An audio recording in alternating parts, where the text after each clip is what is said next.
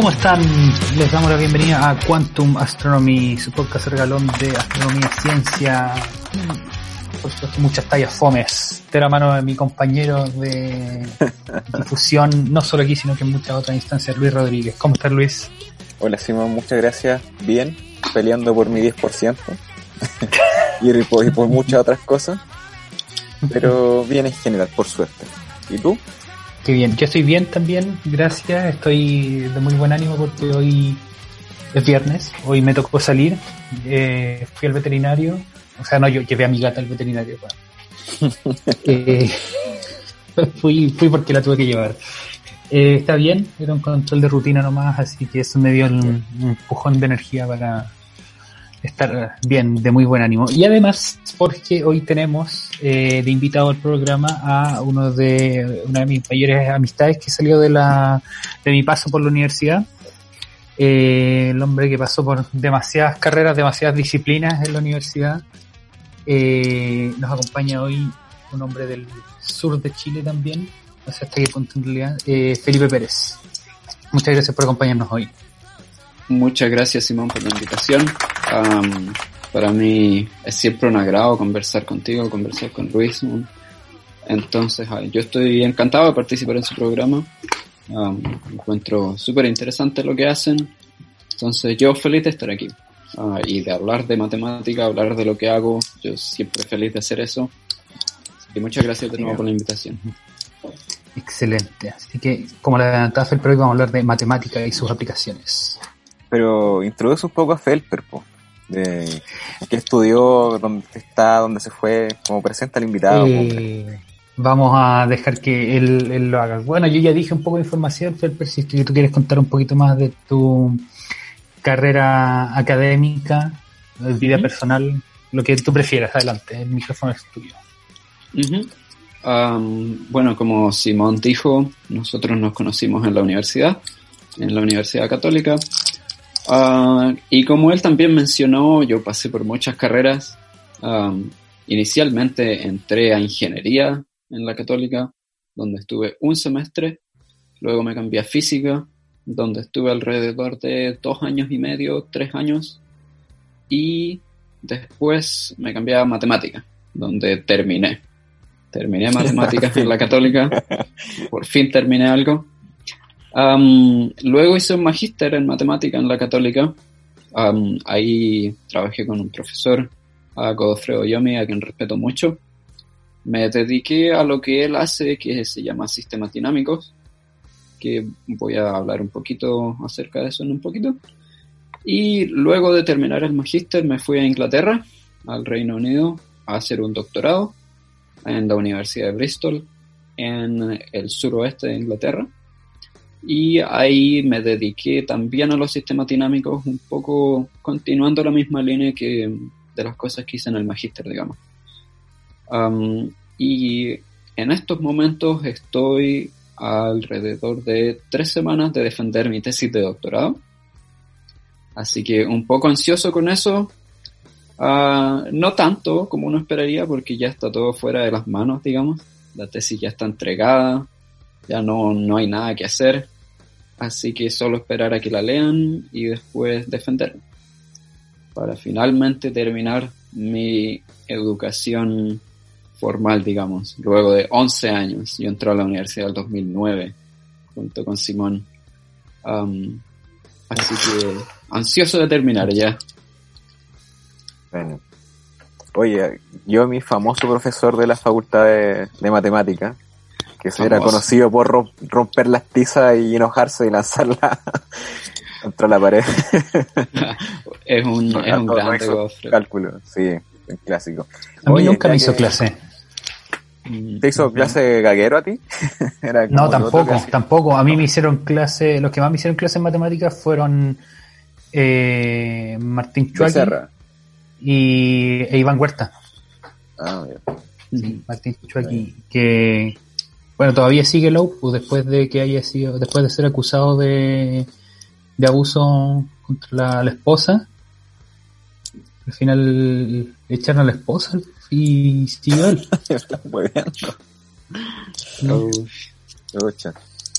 Bueno, en fin. Eh, cambiemos el tema oscuro, salgamos de ese bosque de, con tinieblas y empezamos a hablar un poco de lo que se dedica Felper, pues al final para eso lo trajimos. Hablaste de lo que es sistemas dinámicos, ¿podría explicar qué, qué se refiere a los sistemas dinámicos, Felper? Sí, sí, mira, um, la área que, um, el área a la que yo me dedico se llama sistemas dinámicos y teoría ergódica. Tiene ese apellido un poco extraño de teoría ergódica del que voy a hablar en un poquito, pero quisiera empezar un poco con la parte de sistemas dinámicos. Um, los sistemas dinámicos como área de la matemática es una cosa que se originó en la física. Los físicos siempre estuvieron interesados desde, hace mucho tiempo en la dinámica de los planetas, por ejemplo. Um, cómo evolucionan los planetas, cómo se mueven los planetas. Uh, plantearon muchos modelos planetarios desde, desde los griegos, incluso antes y después que se, empezó a sentar un poco con Copérnico, con Kepler, y ya finalmente Newton um, es quien propone un modelo matemático para el sistema planetario que permite explicar relativamente bien cómo se mueven los planetas. Entonces lo que hace Newton ahí es crear una conexión muy poderosa entre fenómenos físicos y ciertas teorías matemáticas, matemáticas que prácticamente él mismo inventó, que es el cálculo Ah, bueno, ahí está la controversia de si lo inventó él o lo inventó Leibniz, pero digamos que démosle cierto crédito a Newton. Fue independiente, fue independiente de Leibniz, ¿no? O sea, hasta donde sé, no hay evidencia que diga que alguien le robó información a otro. O sea, Newton puede haberle robado el crédito, pero no información. Sí, sí. Ah, lo que sí, Newton tuvo unas actitudes bien poco profesionales en, términos de querer quedarse con el crédito y, desacreditar un poco a Leibniz. Y, Leibniz no, como que no le importaba tanto eso, entonces como que las actitudes de Newton fueron un poco infantiles en ese sentido. Ah, no son lo que uno esperaría de un académico que simplemente quiere, quiere encontrar más teorías y conocimiento. Igual cabe destacar de que Newton estaba en Inglaterra y Leibniz en Alemania. Claro. Entonces, igual no era como que se encontraron en el pasillo o el otro empezó a ver por la ventana de su oficina, sino que había un, océano de diferencia y horas de viaje. Claro, claro. Y entiendo que hubo unas diferencias políticas importantes porque mm, tenía que ver un poco con, la religión que cada uno profesaba. Entonces ahí tuvieron llegadas distintas de acuerdo al contexto en el, que se encontraban, porque si, no, si mal no recuerdo, Newton era, era protestante y en ese tiempo la academia como que estaba cercana al, protestantismo, digamos, entonces hubieron otros factores que influenciaron más que solo la, calidad de cada una de sus teorías, digamos. Um, Hoy en día se ocupa la notación de Leibniz por sobre la de Newton. Um, y en términos de las teorías como, como tal, no eran tan diferentes, entonces no es como que se ocupe más la de, la de Newton que la de Leibniz o viceversa. De hecho, la de Newton se ocupa más como para aprovechar espacio. Claro. un puntito arriba a la derivada, pero claro. lo es como todo Leibniz.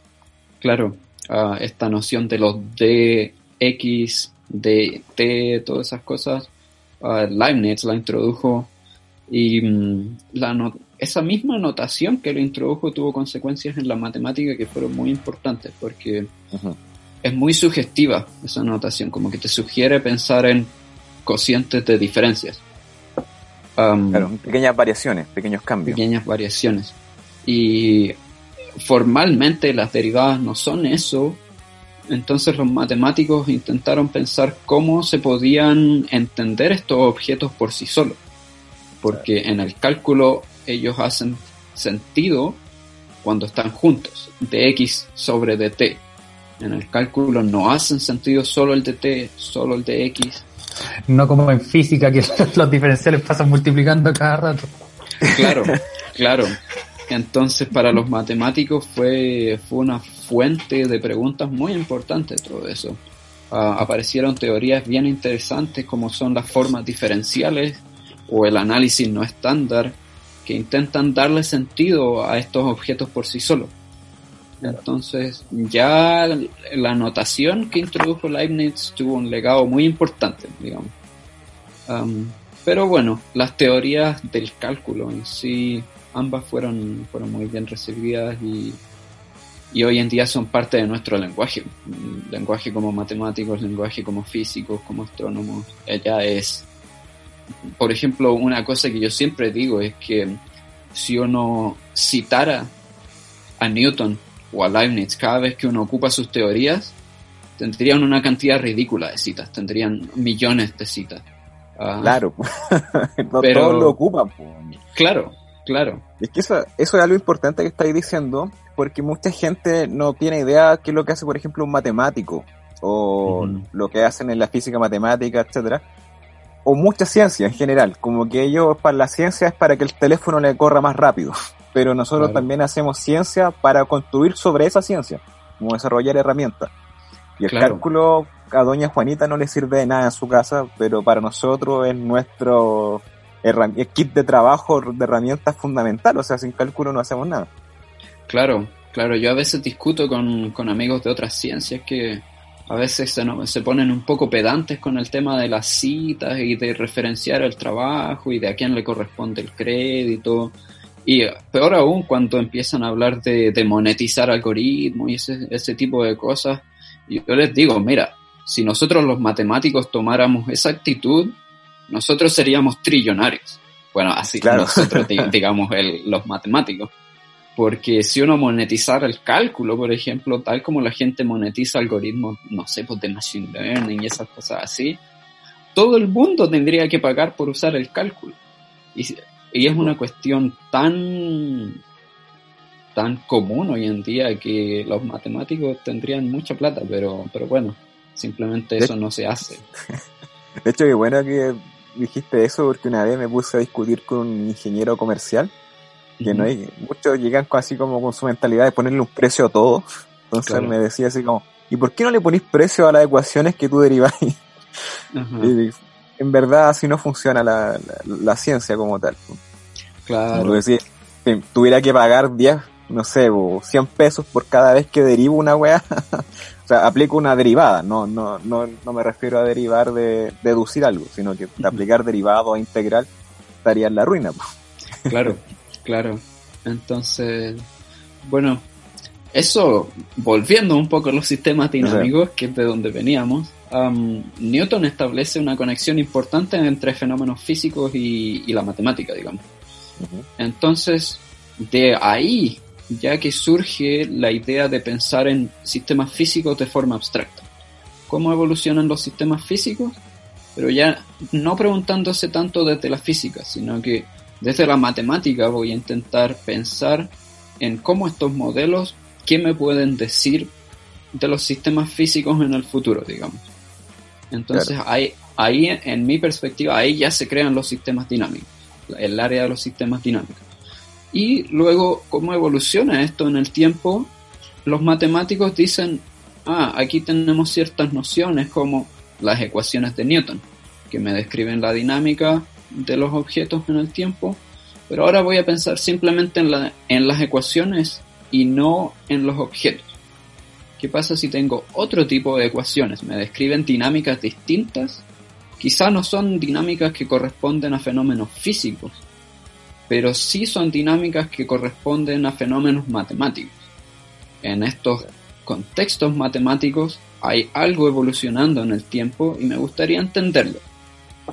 Y si bien esto suena muy abstracto, esto como que puede volver a la matemática en sí. Uno puede empezar a pensar que ahora los objetos de interés no son planetas, sino que son sistemas de números. Voy a hacer evolucionar los números en el tiempo y ver qué pasa.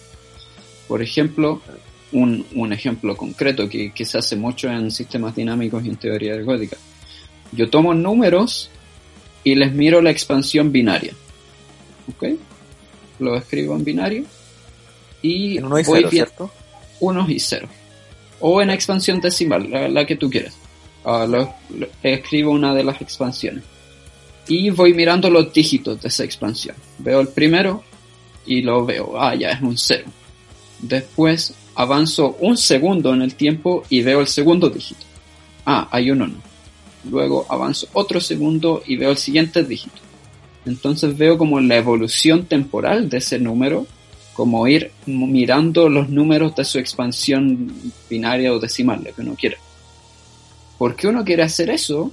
¿Por qué es eso interesante? Bueno, uno podría plantearse ciertas preguntas como cuánta, cuál es la proporción de ceros que hay en toda la expansión binaria de un número, cuál es la proporción de unos que hay, como en el total de la expansión infinita. Y mm, ahí salen todas estas nociones como un poco románticas que la gente dice, no, que toda, toda la información del universo está contenida en la expansión de pi, la expansión Claro. decimal de pi, que eso de entrada no se sabe, no se sabe si eso es cierto. Pero lo, lo que está de fondo ahí es la pregunta de la distribución de los dígitos de la, de la expansión de pi. Aparecen algunos dígitos más que otros, con qué frecuencia aparecen cierto, ciertos patrones.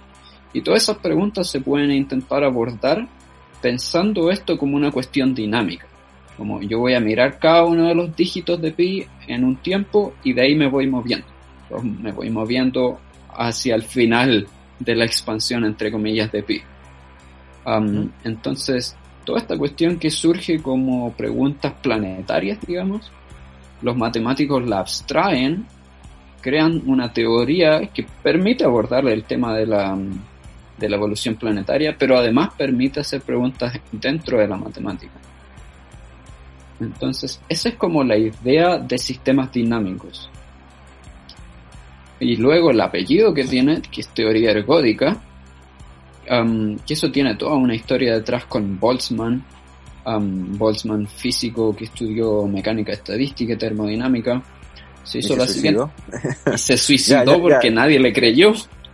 Sí, bueno, nadie lo entendía. Ya, ya mencionamos esa historia. Ajá. Él se hizo la siguiente pregunta, dijo, supongamos que yo tengo una caja y voy a poner un gas y ese gas lo voy a soltar en un rinconcito de la caja. Si yo libero ese gas en el rinconcito y lo dejo evolucionar en el tiempo, ese gas yo presumo que va a expandirse y va a tender a ocupar el mayor volumen que pueda.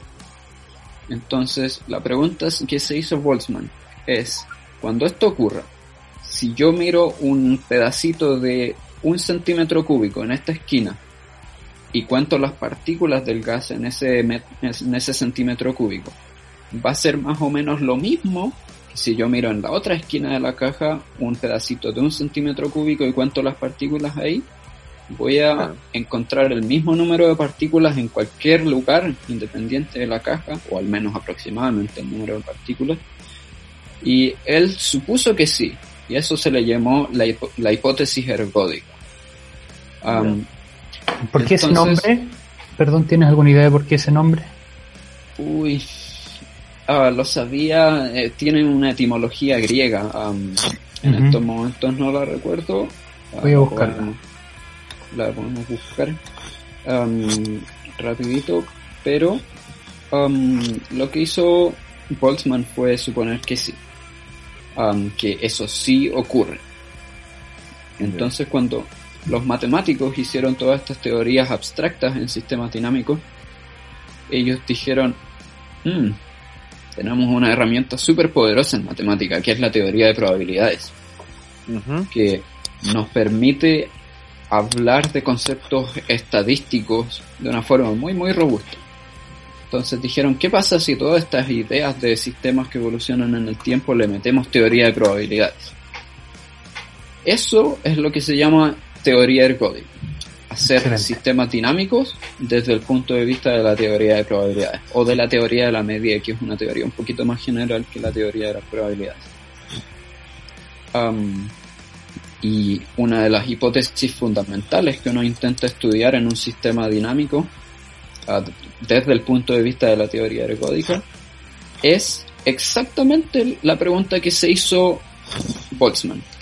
Si yo tengo una caja, digamos en abstracto, y tengo partículas que se mueven dentro de, dentro de esta caja, pensemos siquiera que tenemos una partícula que hace cosas, se evoluciona dentro de la caja, se mueve. Yo me hago la pregunta, ¿esa partícula pasa tanto tiempo en esta esquina como en la otra esquina? Y cuando eso sí pasa, yo digo que el sistema es ergódico, haciéndole honor a Boltzmann, digamos. Los sistemas ergódicos son las piezas fundamentales que, se estudian en teoría ergódica. Um, porque esencialmente nos dice que el sistema está equidistribuido en el, en el sentido de que la distribución de lo que está haciendo es igual en todas partes, es homogéneo. Va a pasar tanto, tanto tiempo en esta esquina de la izquierda como en la esquina de la derecha y así. No, no depende de la posición espacial de donde estemos mirando. Tampoco como que tuviera una preferencia de ubicarse en algún lado. que... Claro, claro. Ciertamente en algún momento va a estar aquí y no va a estar en el otro lugar. Pero asintóticamente, como si yo miro mucho tiempo, una ventana de mucho tiempo, va a tender a pasar más o menos la misma cantidad de tiempo en esta ventana a la izquierda y en esta ventana a la derecha. Claro. Entonces. Ahí, perdón, perdón, el. No estoy seguro de, lo siguiente que voy a decir, quizás tú me lo puedes comprobar. Se supone que la probabilidad, a ver, ¿cómo es la cosa? La probabilidad de encontrar a la partícula en, si, es una partícula que, se asume sin tamaño, por ejemplo, en, el, caso ideal, la probabilidad de encontrarla en un punto específico del espacio y del tiempo, si se, si calcula, es cero, ¿o no? Sí, sí. Eso es algo que en, en matemáticas se conoce como que la probabilidad es continua, que no es atómica, en el sentido de que cada uno de los puntos del espacio tiene probabilidad cero. Ah, la probabilidad de encontrar la partícula en cada uno de los puntos es cero. Ah, lo que es un poco contraintuitivo porque la partícula está en algún punto.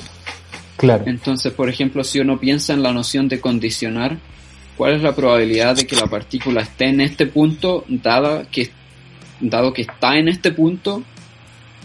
Como que eso no debería ser cero, pero la probabilidad de estar en un punto es cero. Claro. Entonces, hay unas nociones un poco problemáticas ahí con las probabilidades, que esto se arregló con el formalismo que introdujo Kolmogorov, matemático ruso, que en los años 20, si no me equivoco, él introdujo el formalismo de las probabilidades y arregló ese tipo de problemas. Pero el meollo del asunto es que sí, efectivamente la probabilidad de que una partícula que se asume sin, sin volumen, digamos, esté en un punto es cero. Entonces lo que uno hace es agarrar regiones, regiones de volumen positivo, digamos. Ah, en vez de preguntarme cuál es la probabilidad de que esté en este punto, voy a preguntarme cuál es la probabilidad de que esté en esta región. Entonces esa región ya no tiene probabilidad cero, tiene una probabilidad positiva. Porque le visto una dimensión. Claro, claro. Y me imagino que va a ser la probabilidad si es que el, el sistema es ergódico, como dices tú, la probabilidad va a ser proporcional al, tamaño relativo de la cajita chica con respecto al de la caja grande. Exacto, es exactamente mm. eso. Ah, sí, es exactamente eso. En uno de los resultados centrales de, la teoría ergódica es el teorema de Birkhoff, teorema ergódico de Birkhoff, que dice exactamente eso.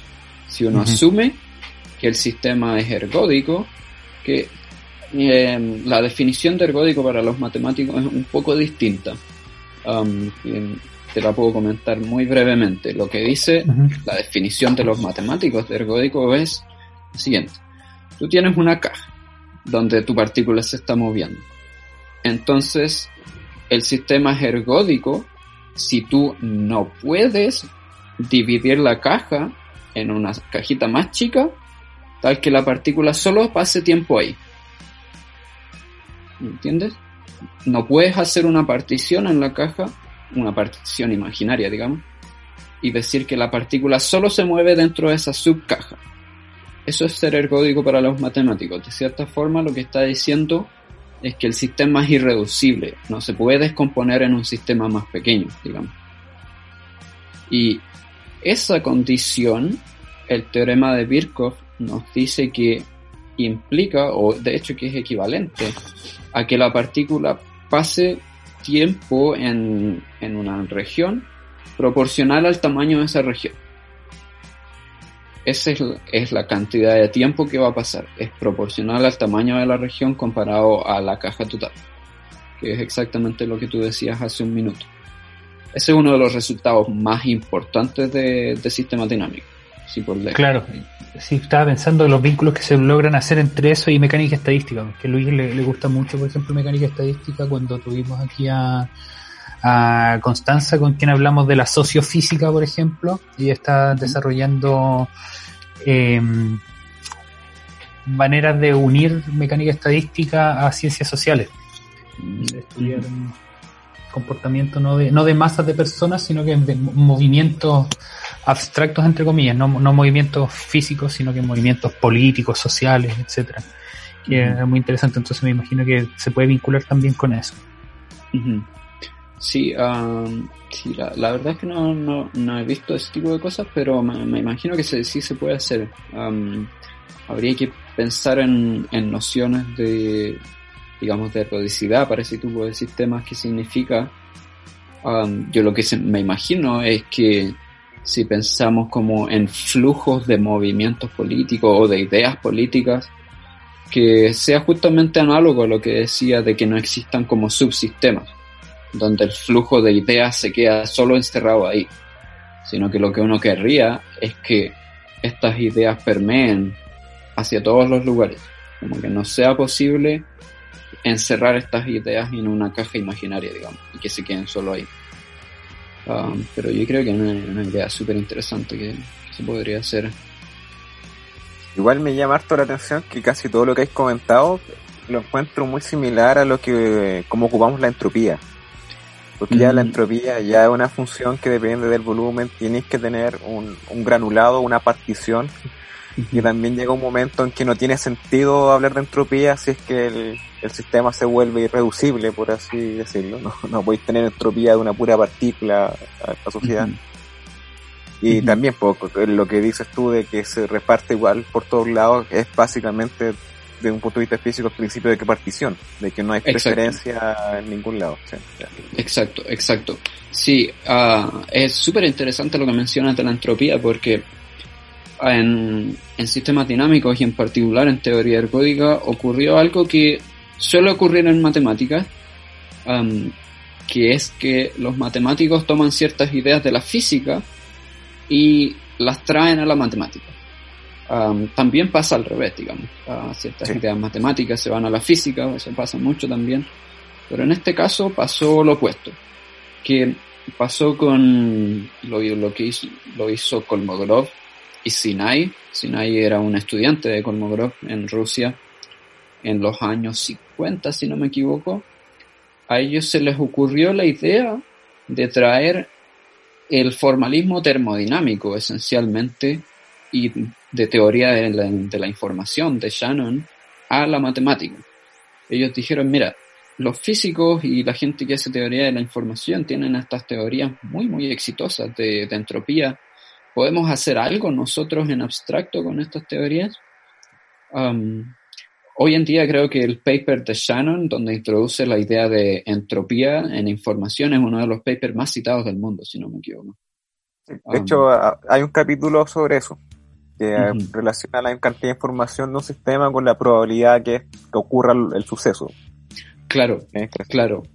Entonces, lo que hizo Kolmogorov y Sinai fue extraer estas ideas de entropía y de complejidad y ponerlas en abstracto para estos sistemas dinámicos abstractos en matemática.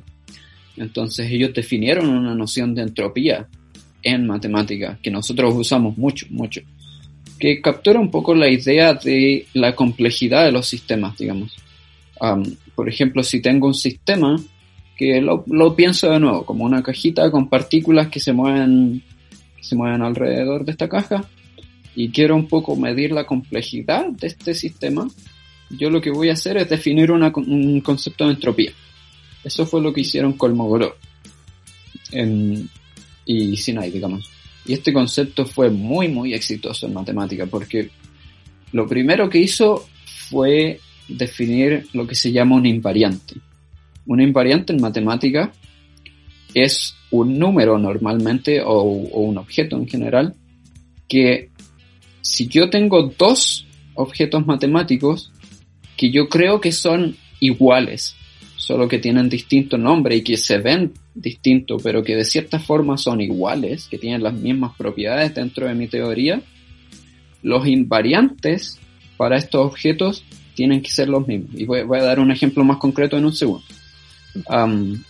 entonces, pensemos, por ejemplo, en la noción de espacios vectoriales. ¿Se acuerdan de espacios vectoriales? Entonces pensemos en el espacio tres dimensional, el espacio, que se llama. Ese espacio vectorial tiene un concepto que es súper importante, que es el de base. Tengo tres direcciones distinguidas, el eje X, el eje Y y el eje Z, y todo punto del espacio yo lo puedo um, interpretar en términos de esta base. Puedo dar las coordenadas X y Z y yo tengo el punto. Claro. Entonces, uno así puede definir el concepto de dimensión de un espacio vectorial, que es simplemente el número de elementos de la base. En el caso del espacio 3, como dimensional, donde vivimos, digamos, bueno, clásicamente, la dimensión es 3, tengo tres direcciones, X y Z. Entonces, desde el punto de los espacios vectoriales, ese número es un invariante. Si yo tengo otro espacio vectorial, que lo voy a pensar en abstracto, digamos, y yo pienso que ese espacio vectorial es isomorfo en el lenguaje de álgebra lineal, o que tiene simplemente las mismas propiedades de espacio vectorial que el espacio tres-dimensional en el que vivimos, lo que yo puedo hacer es mirarle la dimensión a este otro espacio vectorial. Y si tiene dimensión 4, yo puedo decir, ah, no es lo mismo, no, no tiene exactamente las mismas propiedades que el espacio donde vivimos nosotros, que tiene dimensión 3. Entonces, en ese ejemplo, el invariante es la dimensión. Yo puedo distinguir dos espacios vectoriales si que tienen distinta dimensión. ¿Ok? Entonces, los invariantes son objetos que permanecen invariantes si yo le cambio el nombre a la estructura que estoy mirando. ¿Okay? En uno de los ejemplos más clásicos y como un poco más, más chistosos que la gente dice es el ejemplo en topología. Topología es un área de la matemática que se preocupa solo de las formas de los objetos. No les importa las propiedades métricas, no importa cuánto mide, y puedo estirar los objetos. Y la gente siempre muestra una dona y dice que es lo mismo que una taza. Topológicamente son lo mismo que una taza. ¿Por qué? Porque si yo deformo una dona, pensemos de plasticina, la, moldeo bien, puedo hacer una tacita que tenga justamente una manilla. Al final lo que me importa es el, agujero que tenga, conservar el número de agujeros. Exacto, entonces ahí el invariante es el número de agujeros. Entonces si yo tengo por ejemplo, un, un Berlín en vez de una tona, yo puedo decir que el Berlín topológicamente no es igual que una taza. ¿Por qué? Porque el número de hoyos que tiene es distinto. Entonces no importa cómo, cómo yo moldee el Berlín, no voy a poder hacerle un hoyo sin tener que romperlo, digamos. Claro, una, una que tiene uno o tres hoyos, por ejemplo. La que tenga un hoyo es topológicamente similar a una taza, pero una controllo, ya no tenéis cómo hacer una taza. Claro, exacto. Entonces. A, menos que haga una taza con agujero. que no te claro. claro. Entonces ahí el invariante es el número de hoyos. Y como el, el punto de tener invariantes es que nos permite distinguir objetos. Nos permite decir, esto no es igual que esto en este marco teórico.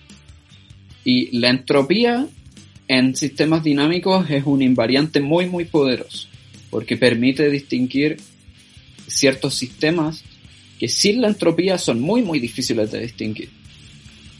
Um, y de hecho, en algunos contextos, por ejemplo, en el, en el contexto de espacios vectoriales que estábamos comentando hace poquito, la dimensión es un invariante también muy, muy poderoso. ¿Por qué? Porque no solo permite distinguir espacios vectoriales en el sentido de decir que no son lo mismo, sino que los caracteriza completamente. Si yo tengo espacios vectoriales de la misma dimensión, entonces son isomorfos. Y si tengo espacios vectoriales de distinta dimensión, entonces no son isomorfos. Hay una equivalencia ahí. Es muy poderoso la dimensión en, álgebra lineal. Um, y en sistemas dinámicos, la entropía está casi a ese nivel de poder. Um, eh, Oye, increíble cómo se llega de, lo, de la cazuela en álgebra lineal a algo tan poderoso como esto. claro, las clásicas cazuelas. Siempre me acuerdo, claro, Iván Huerta lo explicaba como la, combinación lineal como una cazuela, entonces tenías un poquito de este vector, un poquito de este otro, un poquito de este otro, y con eso armabas la receta de tu cazuela. Sí. Qué chiste. Oye, Simón, vámonos al primer corte para que un poquito. Vamos al, primer corte para que disfruten este, este temita que, escogió justamente Felper. Entonces cuéntanos un poco de esta canción y por qué la escogiste. Ajá, esta canción se llama L1 y esto hace referencia a un concepto que se llama los puntos de Lagrange. De hecho, el disco de donde sale esta canción se llama Lagrange Point. Um, y lo que hace referencia a esto es que cuando uno tiene un sistema planetario, pensemos en dos planetas, pensemos, bueno, en dos objetos, el Sol y la Tierra. Podemos pensar que el Sol está relativamente fijo, a pesar de que sabemos que no es así, pero pensemos que el Sol está fijo y la Tierra orbita alrededor.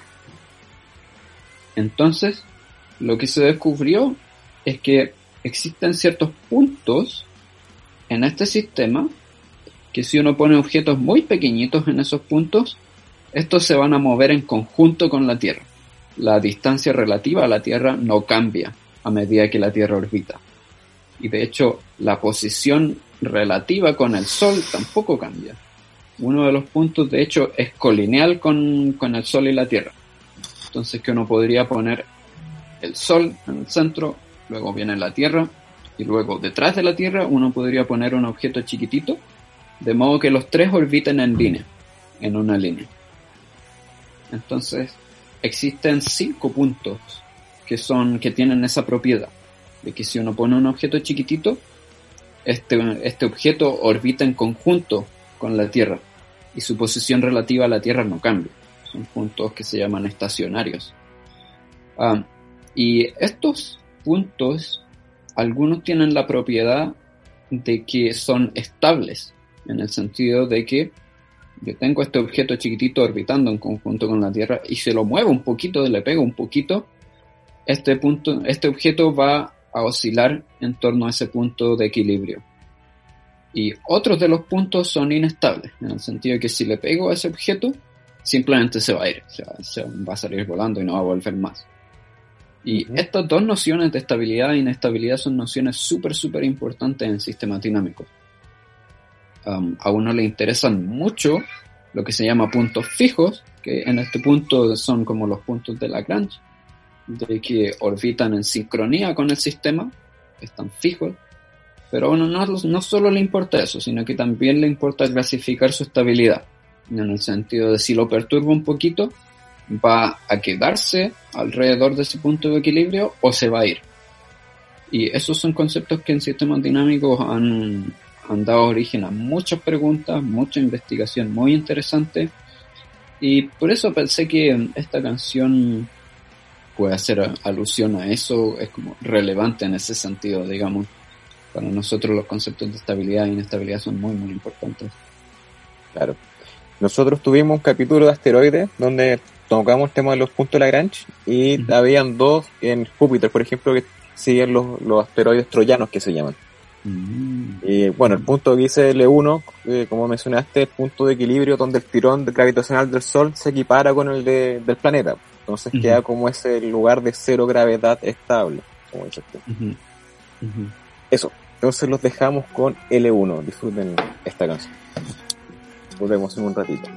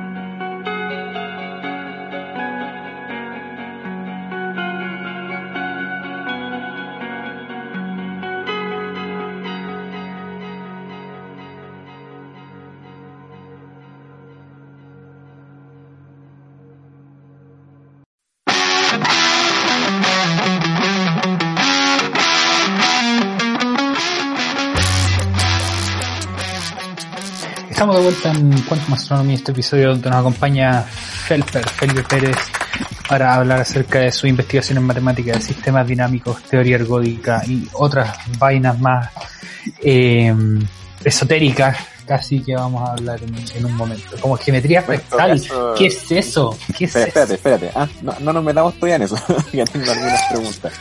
igual cabe decir que la matemática también roza mucho de la filosofía con ciertas preguntas. Por ejemplo, como Pelper decía, el, tema de la derivada misma, el diferencial, ya fue una pregunta súper filosófica, qué significaba esto, todo el mundo infinitesimal, como que en ese tiempo recuerdo que muchos postulaban como que se merecían un área matemática en sí como para dedicarse que, que estudiar eso, o lo mismo los que se dedican a estudiar infinito. los que pasamos por teorías cuánticas de campo y cosas así con normalizaciones, eh, uno, pasa por restando y sumando infinito. la, cosa es que... No, no, no, que ese, imagino que iba a decir que eso es como el... Eh, eh, ¿cómo, decirlo? Un, un, un, hereje de parte de los físicos la, la renormalización, ¿no?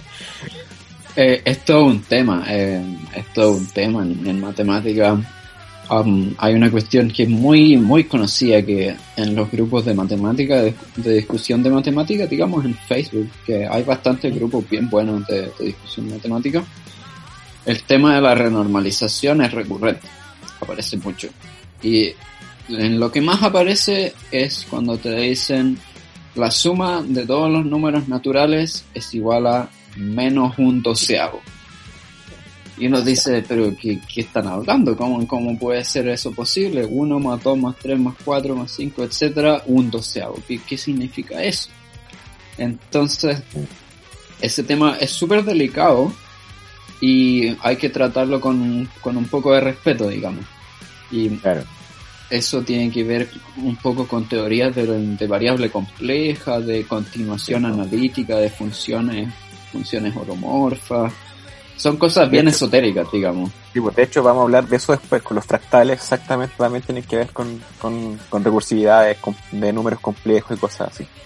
Claro. Ya, pero, pero antes de eso, porque ese tema eh, yo creo que es el fuerte del capítulo, pero antes quería preguntarte por el tema de entropía, porque definiste que era un invariante, pero no, no, no creo que diste como una idea de qué es lo que, cómo lo trataban en, en matemática, porque en física nosotros lo ocupamos como una función de estado, es un, ¿cómo se llama esto? Un potencial que prácticamente nace primero como del estudio de las máquinas térmicas, que se estudian, ¿cierto? Hacen un ciclo, tiene una máquina que ocupa una diferencia de temperatura, un reservorio con temperatura caliente, uno con frío, Por lo tanto, cuando pasa calor del caliente al frío, se ocupa como la máquina para hacer un trabajo, ir hace alguna cuestioncita.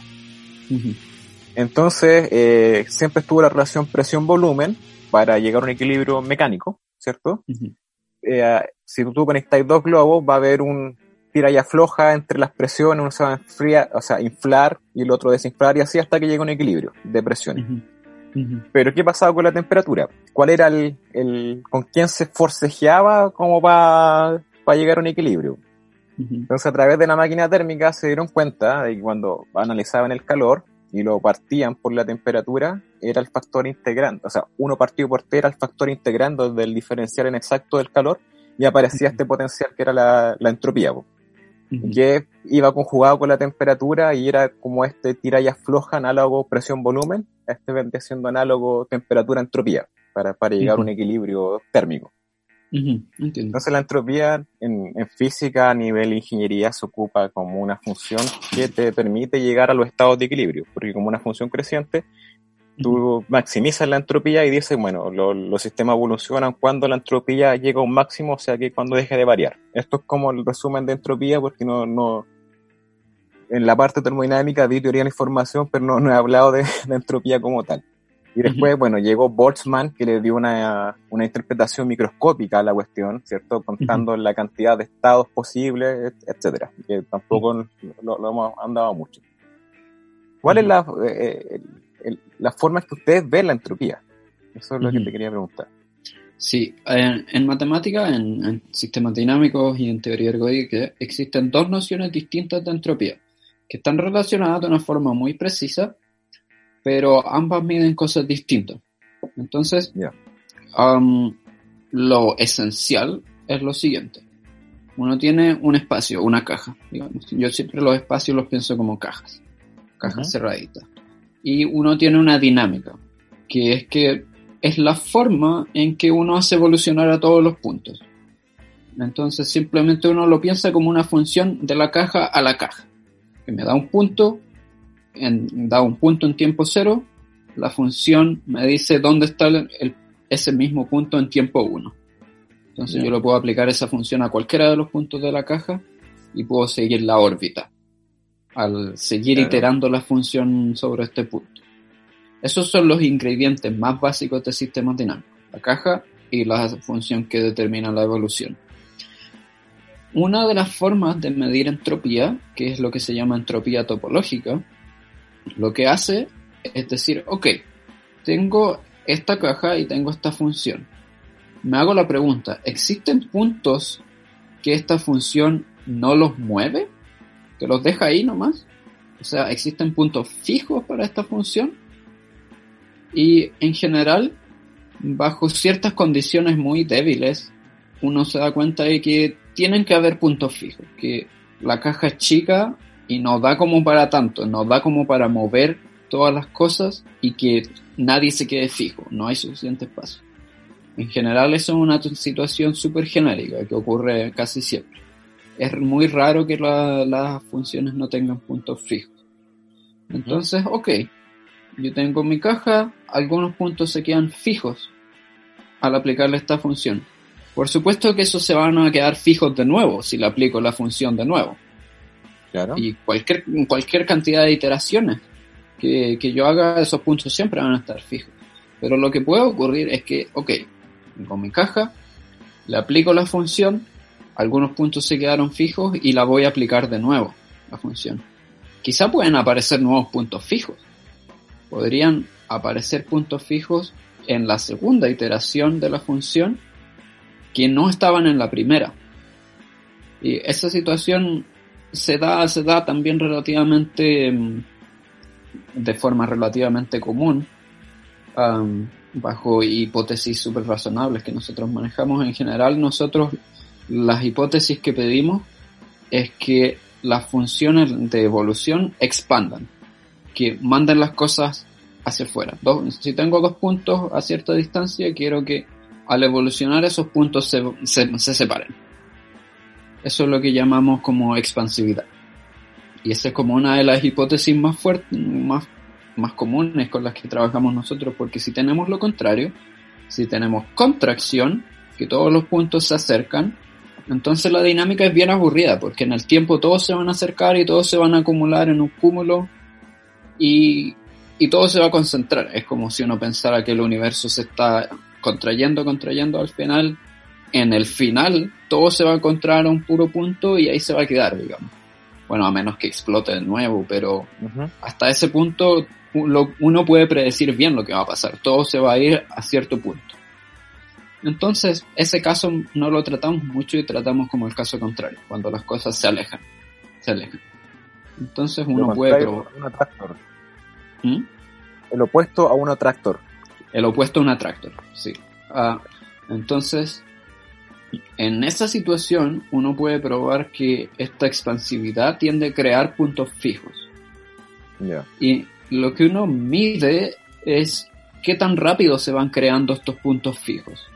Por ejemplo, si tengo que en la primera instancia de aplicar la función tengo dos puntos fijos, la aplico una vez, quizá después me aparecieron dos más y hay cuatro. Y te la aplico de nuevo y me aparecieron cuatro más, hay ocho, y así. Y esta cantidad de puntos fijos va aumentando exponencialmente.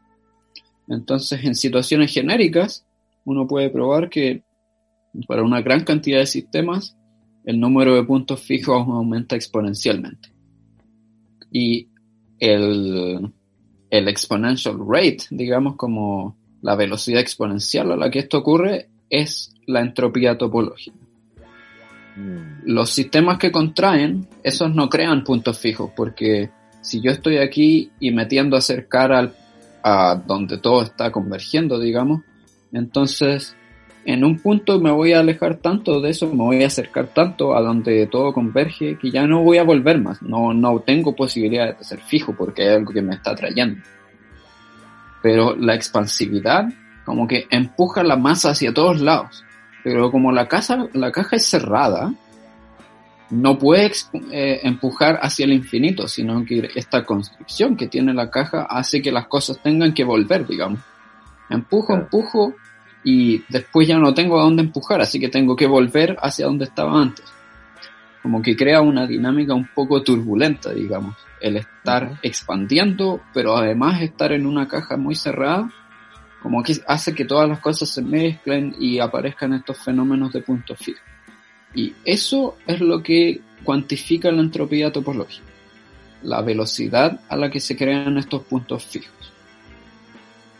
Luego, la otra noción Ah, bueno, sí, sí, sí me va a hacer una pregunta. Sí, no, te iba a preguntar si estas cosas tienen alguna dimensión o son números totalmente adimensionales. Eh, déjame pensar, en el contexto matemático son adimensionales y yo pienso que en un sistema físico también sería adimensional. Al menos la, la idea de contar puntos fijos yo creo que sería adimensional. Ya. sí. Ah, esa es una de las formas en que entendemos la entropía. Uh, La creación de puntos fijos, la velocidad de creación de puntos fijos, digamos. Y la otra forma que uno introduce un objeto, un objeto auxiliar. Uno tenía la caja, tenía la transformación que determina la evolución del sistema, y ahora uno introduce un objeto auxiliar, que es una medida de probabilidad en la caja. Entonces uno le asigna probabilidades a la caja que uno lo puede pensar como una forma de medir volumen en la caja. Y lo que yo quiero es que esta medida sea compatible con la evolución del sistema, en el sentido de que si yo tengo un circulito dentro de mi caja, lo dejo evolucionar, este circulito se puede convertir en cualquier cosa, digamos en una elipse, se, se achata y evoluciona de cierta forma. Pero lo que yo quiero es que al medir el volumen antes y después, me dé lo mismo con respecto a esta probabilidad auxiliar que estoy metiendo. Entonces, ahí yo tengo compatibilidad entre estos dos objetos, que es como lo, mínimo que yo puedo pedir para que me sirva de algo, porque si no, las cosas ya como que no, no hay, no hay una interacción muy clara entre estos dos objetos, entre la evolución y la probabilidad. Entonces, la otra forma de medir entropía, que es con respecto a esta probabilidad, es ver cómo cambia la masa en un sentido como un poco de, teoría de la información, porque al mover la masa no cambia. Ah, esa es la, la, hipótesis con la que uno parte, pero lo que uno hace es medir otra cosa, no es solo la masa. Uno mide la masa multiplicada por el logaritmo de la masa, que es un objeto bien reminiscente a teoría de la información, digamos, o, de termodinámica incluso, que, que tiene que ver un poco con cómo, cuánta información uno obtiene al hacer las mediciones, es una cosa un poco más esotérica. Um, entonces, después lo que uno hace es como construir una, una grilla imaginaria, un grid en la caja, medir la masa de cada una de esas cosas, como la información de cada uno de estos elementos de la grilla, y evolucionar esta grilla en el tiempo. Entonces todo esto se empieza a mover, a deformar y uno ve cómo cambia la información en el tiempo. La información que cada una de esas cosas te da. Y la medición de eso es la entropía en ese contexto. Esa, es un poco más esotérica, digamos, pero... Sí, no, pero la entiendo, entiendo dónde va, porque es, en teoría de información, la información con probabilidad que pase tiene la misma forma con el logaritmo que también tiene la entropía. Y la entropía también lo relaciona mucho con la probabilidad. Entonces, ahí es donde se hace el símil entre entropía e información. No sé si me hace sentido eso, esta diciendo. Bueno, eso era lo que quería saber de entropía, porque en verdad me intrigaba cómo lo hacían ustedes, porque en, física eso tiene una magnitud tangible, que es energía por unidad de tiempo, y tú puedes asociar entropía a sistemas físicos, ¿cachai? Y, y tiene mucha eh, importancia en la evolución de los sistemas termodinámicos en la entropía. De hecho, define cosas súper importantes, como hasta dónde evolucionan, por ejemplo. o, hasta la misma máquina de Carnot, por ejemplo, que dicen que es la más eficiente, pero es eficiente porque lo que estáis haciendo es, en, el, plano entropía-temperatura es un cuadrado. Entonces, el cuadrado maximiza el área, entonces estáis teniendo lo más eficiente para poder eh, trabajar con la cuestión. Bueno, eso lo vamos a ver en un capítulo futuro cuando hablemos de termodinámica. Eh, eso. Bueno, pasemos a la parte fractal ahora, si, pudiéramos, que, es la parte interesante. Las fractales tienen una historia muy buena. Sí, es un poco extraño pensar qué tienen que ver los sistemas dinámicos con los fractales, ¿Qué, cuál, cuál es la conexión. entonces, de partida hay que intentar hacerse la pregunta de entrada de qué, es un fractal, qué, es lo que consideramos un fractal. Y la respuesta que yo te puedo dar es que ni siquiera los matemáticos están de acuerdo de qué es un fractal y qué no. Ah, yo he tenido discusiones muy, muy agitadas con, gente acerca de si una línea, la, la línea, piensa la recta real, es un fractal o no. Es, esa es una pregunta que, que, ha tenido argumentos así como muy serios y discusiones muy duras. Personalmente... recursividad y todo eso. Claro, claro. Hay gente que dice que los fractales tienen que tener como patrones bien intrincados y cosas así. Y yo creo que no, yo creo que el entendimiento de fractal tiene que ser un poco menos restrictivo. entonces, el punto es que no hay consenso. En la matemática no hay consenso que es un fractal. Lo que sí hay consenso de otras definiciones que son más precisas. Y, te voy a dar algunas definiciones um, que se, entienden mejor. La idea del fractal es, al menos en mi visión, objetos que no son clásicos, digamos. Y donde estoy diciendo clásico en el sentido griego. Los griegos eran capaces de estudiar círculos, de estudiar rectas, triángulos, um, polígonos. Incluso después entendemos como clásicos las secciones cónicas, elipses, parábolas, hipérbolas.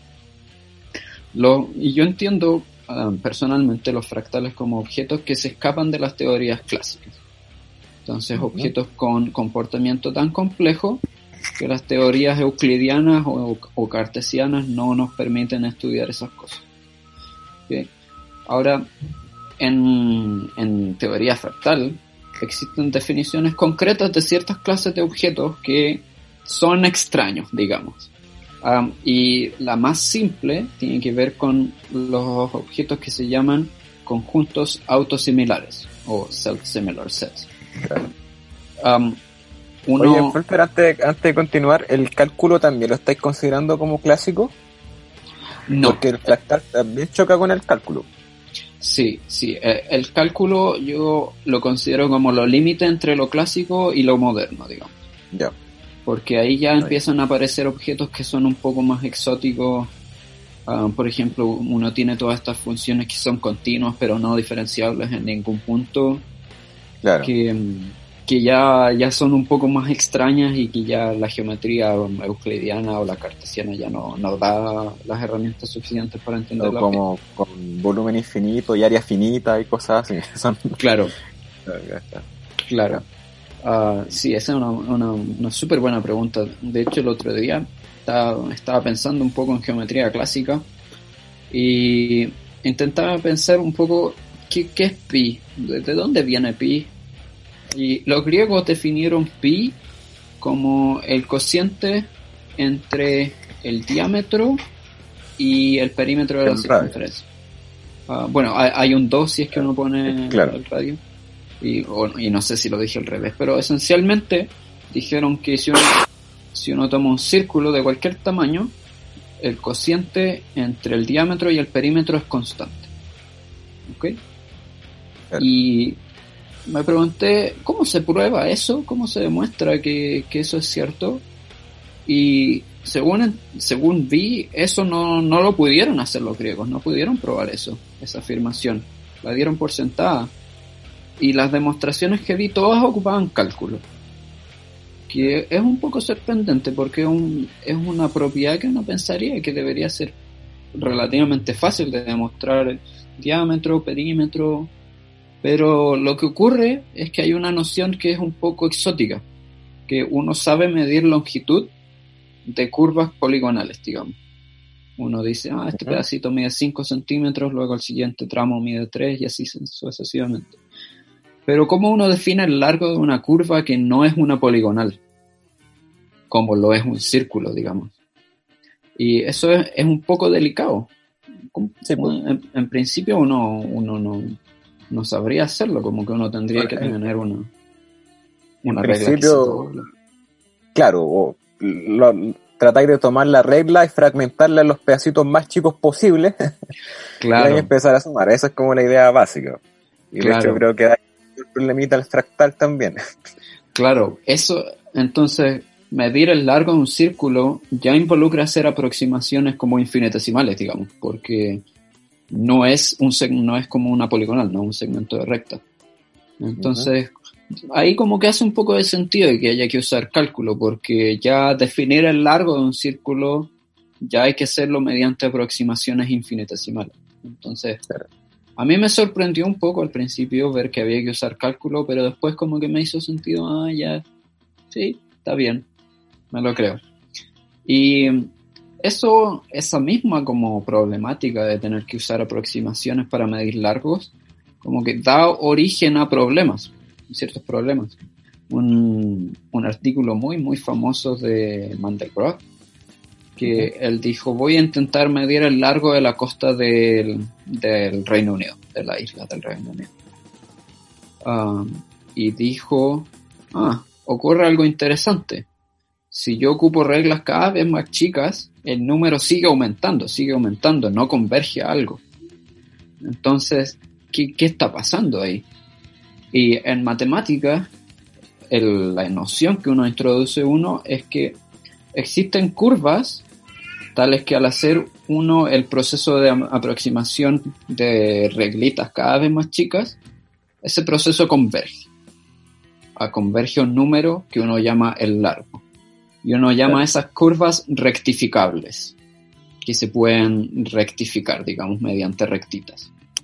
Y eso da espacio... Eso también quiere decir, perdón, Felper, quiere decir que si tú haces zoom, muchas veces tú puedes aproximar cada punto de la, rec- de, la curva localmente como una recta, ¿o no? Exacto, exacto. Que la aproximación... O sea, en un jardincito, Ajá. Um, que la aproximación decía mediante profe, sí. la aproximación mediante rectas es razonable, digamos. Um, Ya. Y eso da cabida a la existencia de curvas que no son rectificables. Y que ese proceso no converge. Entonces ahí ya existe como una primera, un primer choque con ciertas nociones ya más modernas, que es el cálculo y la aproximación mediante rectas. Ahí ya hay un choque con eso. Y la teoría de los fractales, teoría fractal, intenta acercarse a ese tipo de objetos, a curvas no rectificables y a otros objetos exóticos que se escapan un poco de lo que puede abordar la geometría clásica o incluso el cálculo desde cierto punto de vista. Bueno, cabe destacar que Mandelbrot tiene de los fractales más famosos que lleva su nombre. y era este el que estaba eh, haciendo estas mediciones porque creo que decían que las guerras se daban por problemas de frontera. Entonces, una forma de hacer evitar esto era como medir las fronteras y tratar de maximizarlas como para todos los países, cosa que todos queden contentos con el, mayor terreno posible y eh, acabar con las guerras. Y cuando se empezaron a medir, las cuestiones se dan cuenta de que si ocupáis reglas cada vez más chicas, eh, empezáis a considerar eh, como esta eh, cosa que quedaba fuera de la regla grande que estáis ocupando y consideráis ese pequeño trocito que quedaba fuera, empezáis a sumar cantidades que no habéis considerado y, crecía el número. Y el fractal es algo recursivo que si tú vayas haciendo zoom y zoom, va a empezar a aparecer la misma forma. Entonces, si tenéis, por ejemplo, una línea que tiene una estrellita y después continúa la línea, y tú, tú la así suma la estrellita, vaya a ver que cada una de las estrellitas, o sea, cada una de las líneas de la estrellita tiene otra estrellita.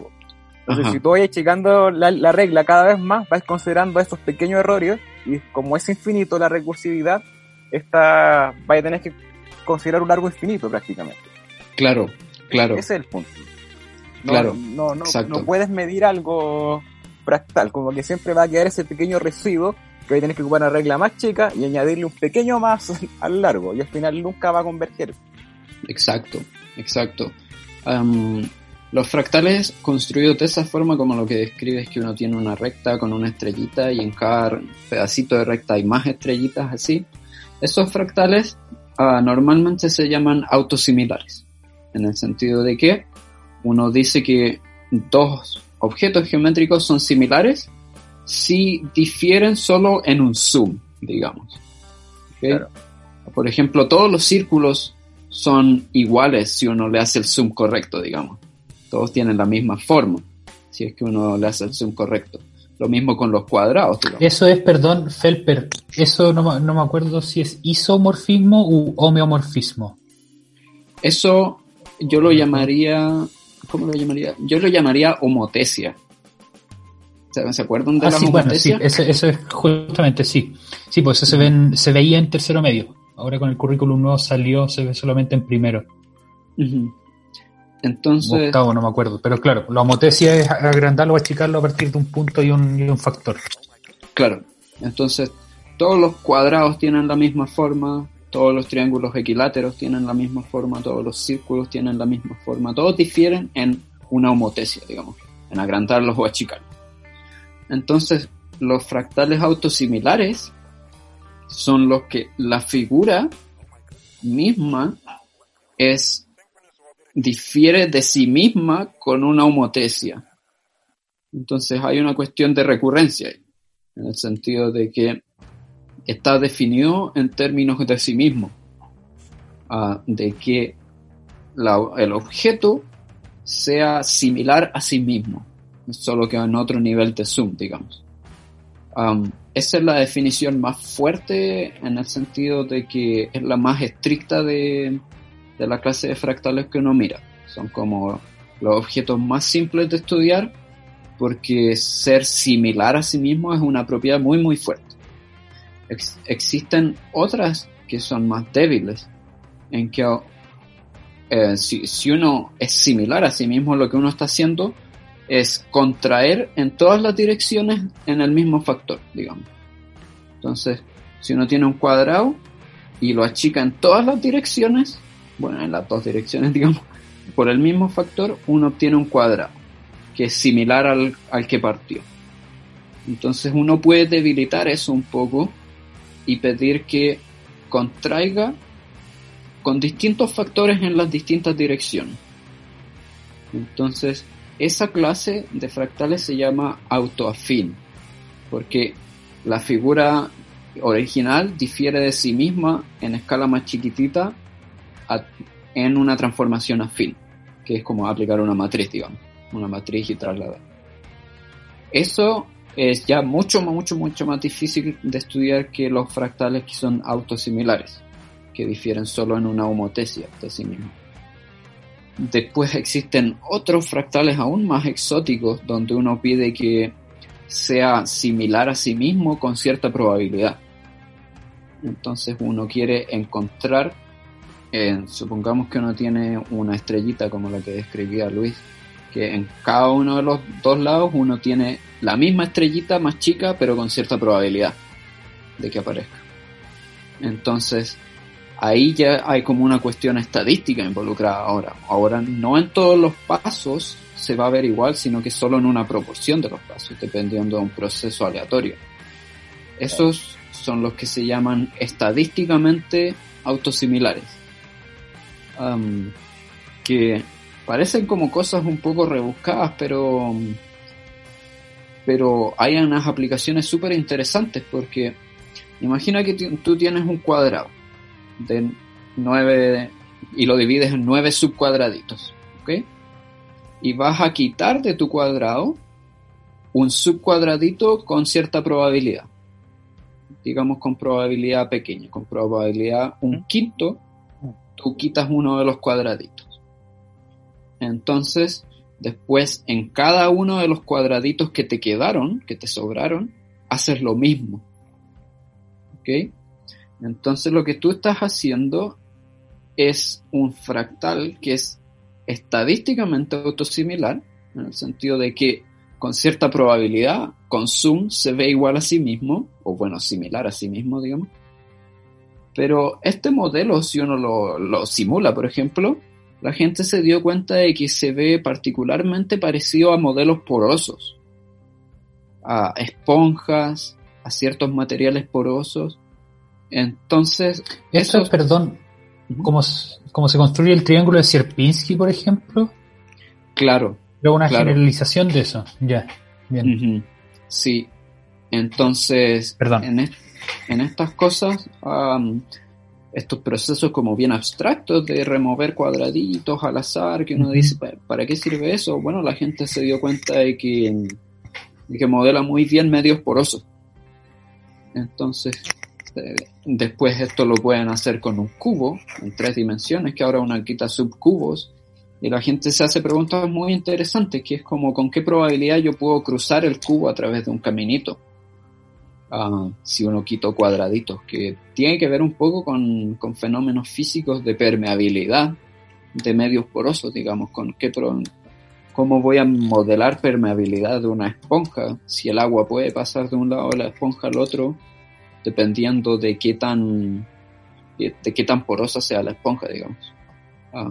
me imagino también que ya los que hacen nanotecnología y hacen, por ejemplo, circuitos muy chicos, ya también tienen que estar metiéndose en eso, que un electrón pase a través de algo muy chiquitito con, un montón de obstáculos y cosas así. Imagino que... Claro. Puede tener como esas aplicaciones. Mm. Claro. Entonces, eh, si bien parecen modelos muy abstractos, uh, tienen, encuentran aplicaciones como muy rápidamente, digamos ahora, bueno, y de hecho, eh, hay fractales en la naturaleza también, pues. Claro. Eh, tú, ¿cuál? Imagino que tú cachas más, pues. Tú, claro. hay una, como una, verduri, una verdura que es como, como fractal. Sí, es como una, como una suerte de, coliflor, brócoli, que se llama romanesco. O romanesco. Sí, se llama romanesco. Sí. Sí, algo, algo de ese estilo, que, efectivamente si uno lo mira como un todo, se ve muy parecido a cada uno de los arbolitos que tiene.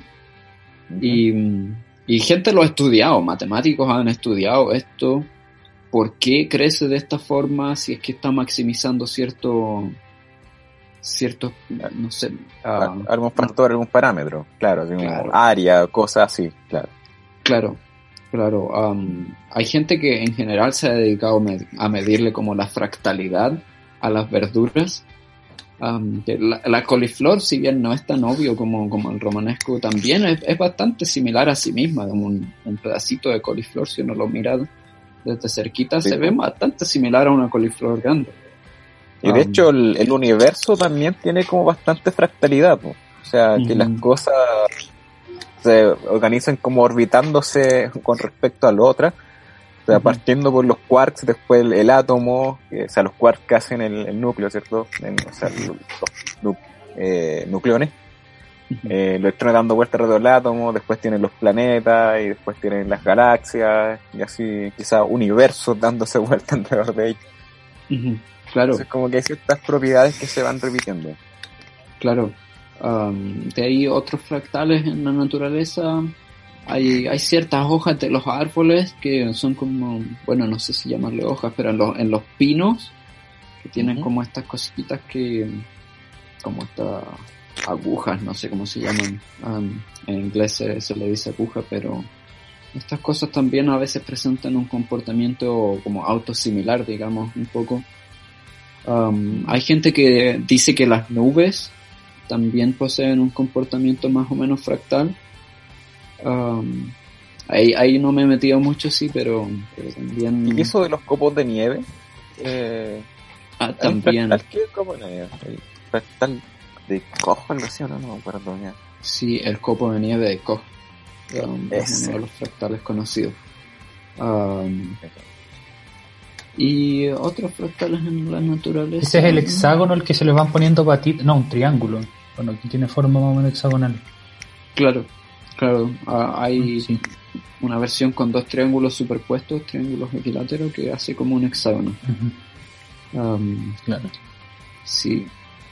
Y, bueno, ahí igual igual también depende de qué tan grande uno considere la clase de fractales. Uno podría decir que las esponjas también son fractales, que ciertos corales también son fractales. Entonces, ejemplos existen si uno, si uno está dispuesto a expandir la noción de lo que considera fractal, digamos.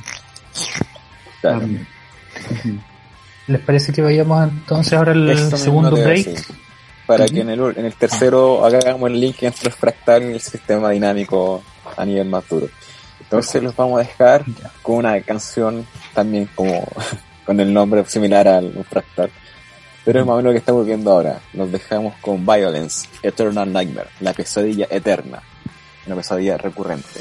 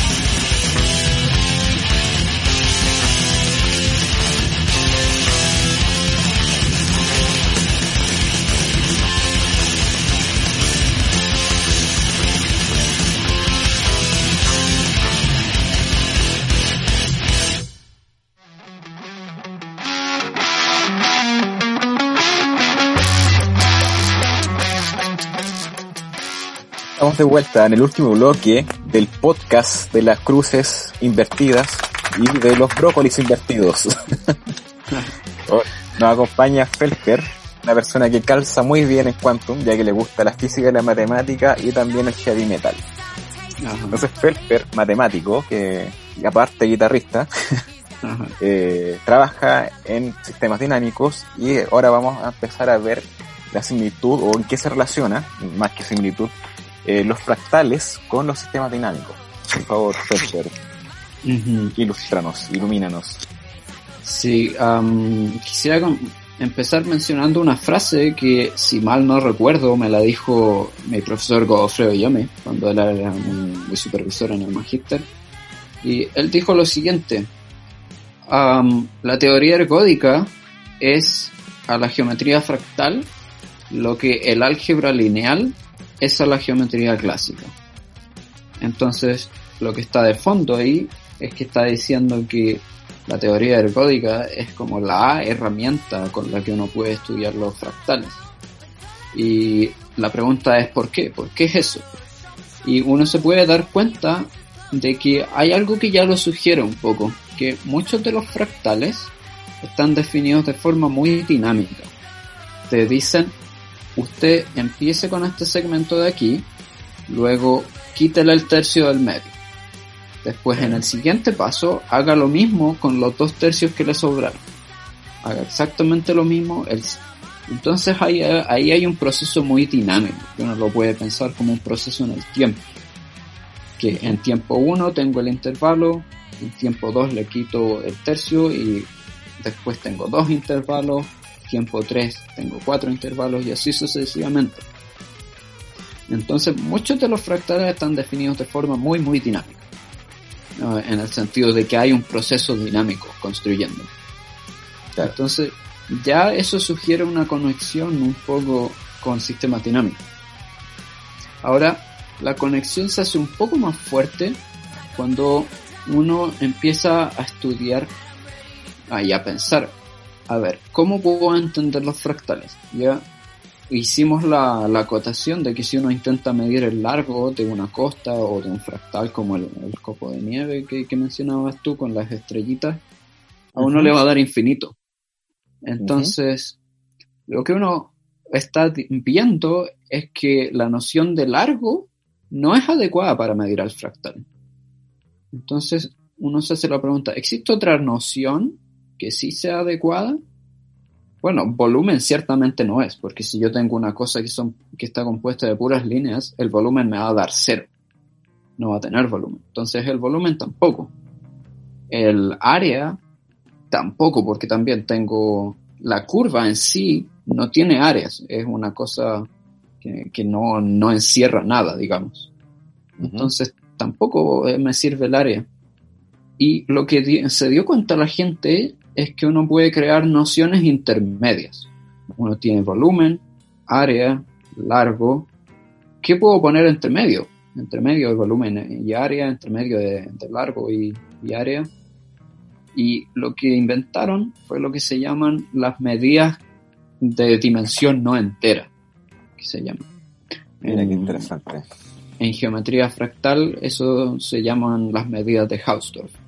Hausdorff fue un matemático muy importante que hizo muchos avances en topología, en, geometría, y en honor a él se definen lo que son las medidas de Hausdorff, que lo que hacen un poco es intentar capturar esta noción de volúmenes intermedios, digamos. Ah, y lo que descubrieron es que para cada fractal existe como cierto parámetro no entero tal que el volumen asociado a ese parámetro sí hace sentido.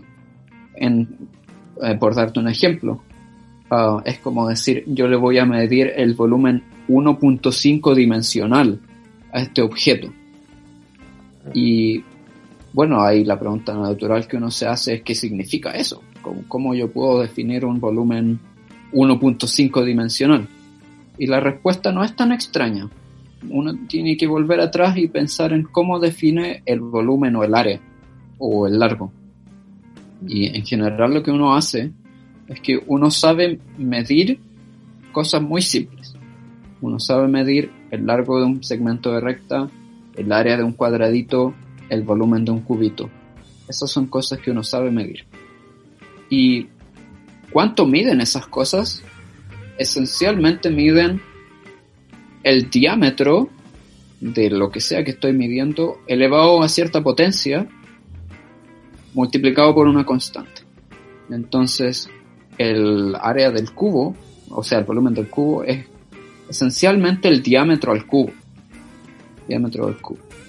El área de un cuadrado es esencialmente el diámetro al cuadrado. Y así sucesivamente. Entonces uno dice, mmm, lo que está pasando aquí es que yo tengo una cierta constante multiplicado por el diámetro elevado a la potencia a la dimensión correspondiente. Entonces yo artificialmente voy a cambiar ese número.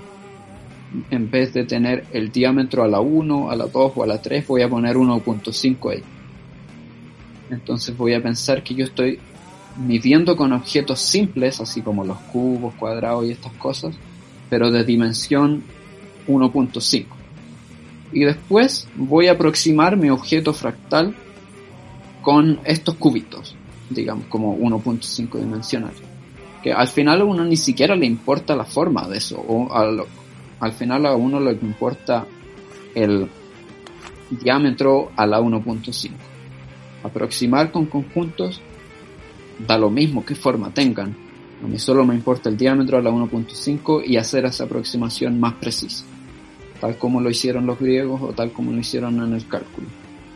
Y eso da, da pie a lo que se llaman medidas de dimensión intermedia. Ahora, todas estas medidas de dimensión intermedia tienen unas conexiones bien interesantes con sistemas dinámicos.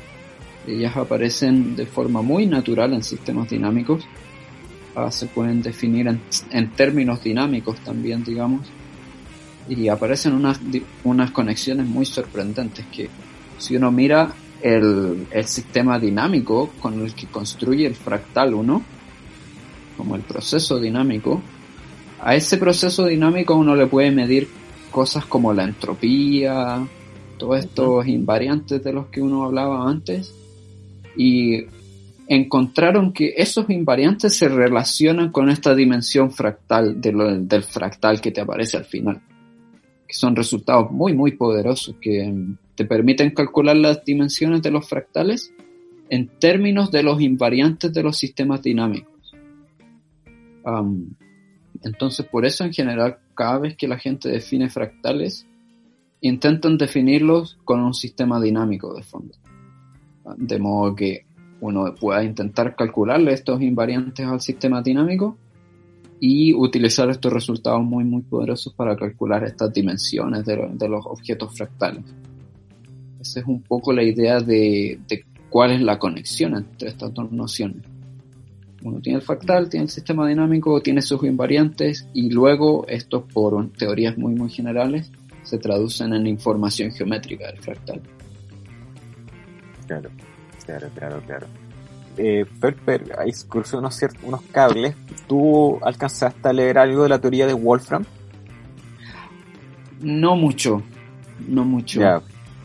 Bueno, pero la cosa es que este tipo eh, básicamente generaba espacio-tiempo mediante conexiones eh, entre conjuntos, diciéndolo así.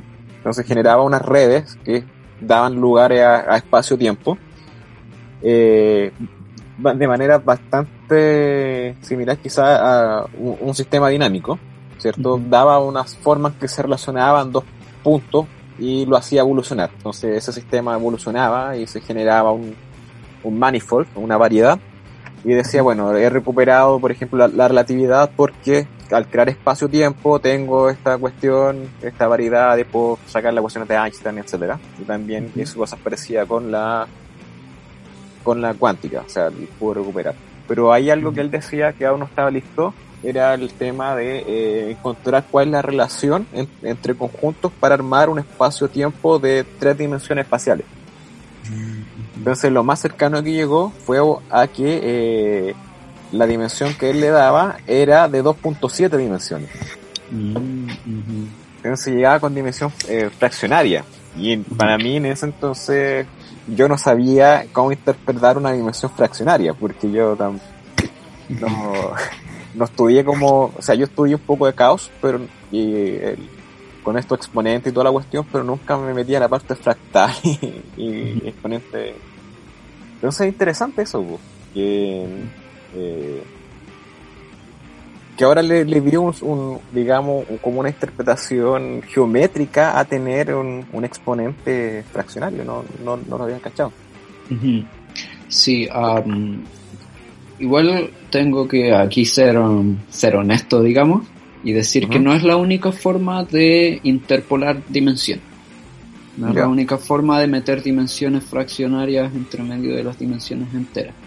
Es quizás sí una de las más populares, Porque eh, es relativamente fácil comparado con otras y te da información muy buena en general, ah, es, muy bueno. Es un invariante métrico que se llama, que mm, si uno tiene dos fractales que están relacionados mediante una isometría, es decir, una transformación que preserva la distancia de cualquier par de puntos, la preserva. Entonces la dimensión, tal como yo te la definí, es un invariante tiene que ser Entonces es un, un invariante bien poderoso, no es tan difícil de calcular.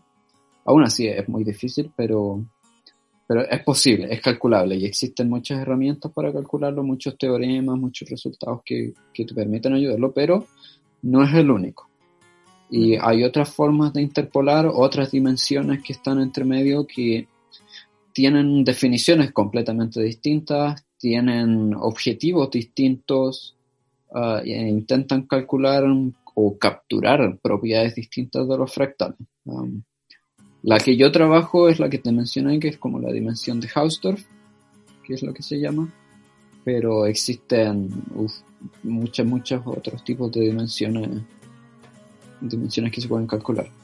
Um, entonces está lejos de ser como el estándar en términos como de dimensión fraccional. Um, Es de los más comunes, sí, eso, eso sí. Um, y normalmente cuando uno dice dimensión fraccionaria eh, sin apellido, uh, la gente se refiere a esa, a la dimensión de Hausdorff. Cuando se refieren a otra le ponen apellidos. Claro. Oye, eh, Felper, y más o menos, ¿qué se, resumiendo rápidamente, así te lo resumo así nomás, eh, tu investigación, en qué, eh, qué se trataba y cómo, cuáles fueron tus resultados? Sí, um, uno de los dos proyectos que hice es muy en esta área, el, el otro hace cosas un poco distintas. Um, el proyecto que hice en esta área fue mirar una clase de sistemas dinámicos que tiene entropía infinita. Ah, o sea que son sistemas muy, muy caóticos, en que las trayectorias tienden a, a, separarse muy rápido entre sí, con una complejidad muy, muy grande en el sentido de que la masa se distribuye muy rápido. Y lo que uno hace... Es, perdón, ¿estás diciendo entropía infinita simbólicamente o literalmente? Ah, ¿A qué te refieres con simbólicamente? Que, que, es una, una, manera de decirlo que era ridículamente grande o que de verdad era infinita la entropía. Oh, no, de, de verdad es infinita. Uh, ya. Yeah. Wow. Uno lo puede decir como un poco más precisamente diciendo que tienes subsistemas de entropía arbitrariamente grande. Es decir, que tú puedes restringirte a un pedacito de este sistema que tiene entropía tan grande como uh -huh. tú quieras. Entonces, más o menos entonces, como mi como mi oficina en la, en la PUC. un papeles, cálculos por todos lados. Claro. Entonces, yo lo que hice fue mirar este tipo de sistema y tal como, como te mencion, les mencionaba hace un rato de que una de las formas de mirar entropía es mediante este objeto auxiliar, que es una probabilidad. Y lo que uno hace es calcular lo que se llama la dimensión de esa probabilidad. Y la dimensión de una probabilidad es simplemente la dimensión más pequeña que es capaz de ver la probabilidad. Porque yeah. uno, uno, con la probabilidad puede intentar ver objetos, puede ver conjuntos. Puede decir, ah, este conjunto lo veo porque tiene probabilidad positiva, este conjunto no lo veo porque tiene probabilidad negativa, así sucesivamente. Entonces la dimensión de una probabilidad es... Es raro tener probabilidad negativa igual. como exótico. No, no, pero dije negativo. Sí. Ah, ya, ya. Sí. Existen probabilidades negativas que se llaman probabilidades asignadas, pero no, me, me equivoqué. Este conjunto tiene probabilidad positiva, este conjunto tiene probabilidad cero. Entonces, ah, um, sí, las probabilidades asignadas son, son un tema que, uff, Sí, no, de hecho, me recordaba a situaciones donde encontramos temperatura negativa y cosas así que también pasan mecánica estadística. Pero sí, eh, eso es todo un tema, así que. Ajá. Bueno, el punto es que es que lo que a mí me interesaba es ver la dimensión más chica que estas probabilidades son capaces de ver. Yeah. Um, y lo que yo hice fue probar que en esta clase de conjuntos um, que yo estaba mirando, encontré que la dimensión más chica que podían ver esas probabilidades es cero.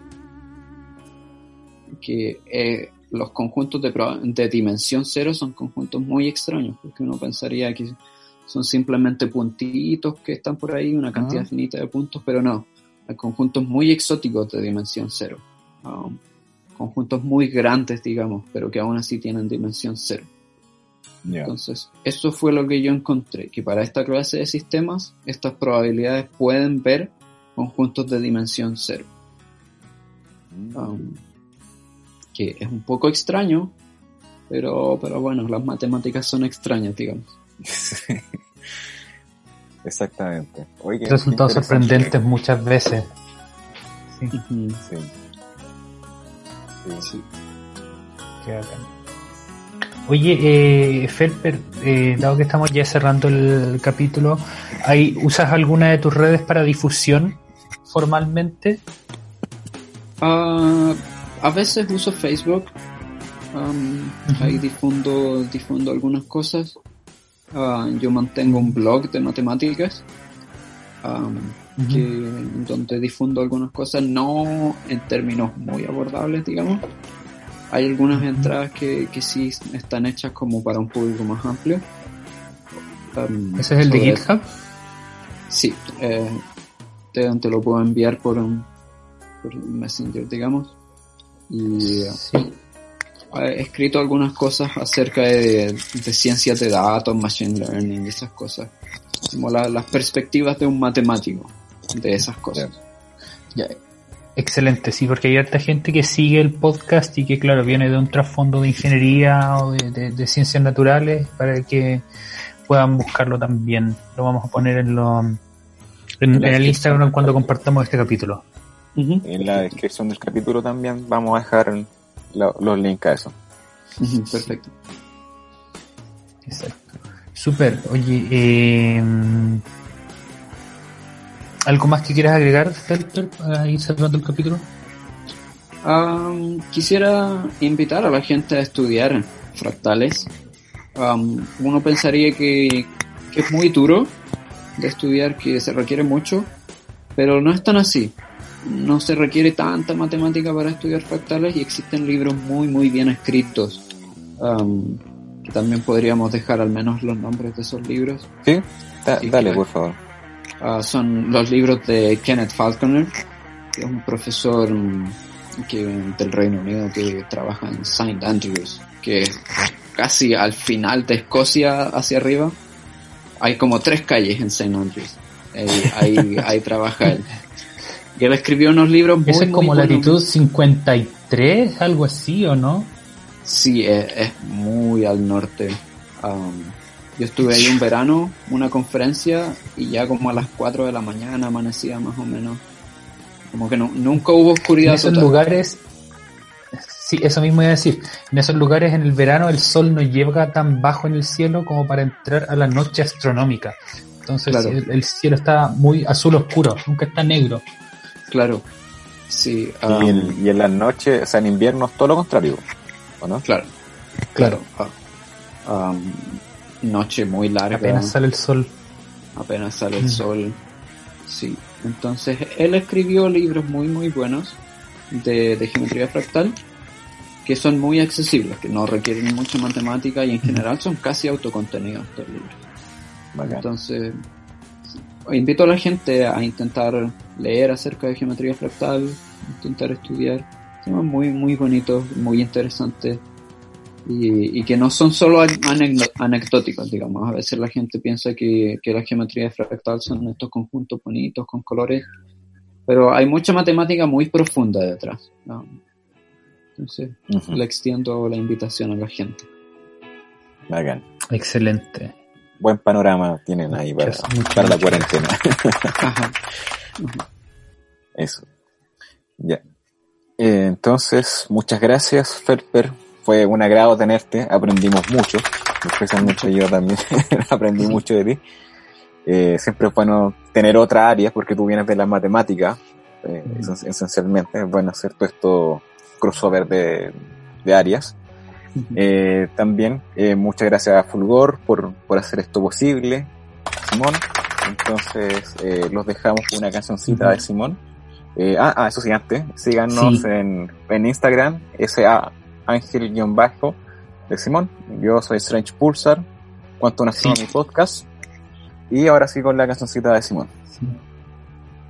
Sí, Felper nos, eh, tiene un, un, perdón, Felper tiene un perfil de Instagram bien interesante que es Guess the Riff, donde toca ah, algunas canciones y la idea es que la gente la, la, adivine. Así que ahí también lo vamos a poner en nuestro en nuestra cuenta. o sea, en nuestro, en nuestro post. Sí, yo eh, justamente escogí una canción de un grupo que conocí gracias a Felper. Oscura. Vamos a escoger esta canción que se llama Fractal Dimension, la dimensión fractal. Que la disfruten mucho, cuídense y nos escuchamos la próxima semana. Chao, chao. Gracias. Chao, chao.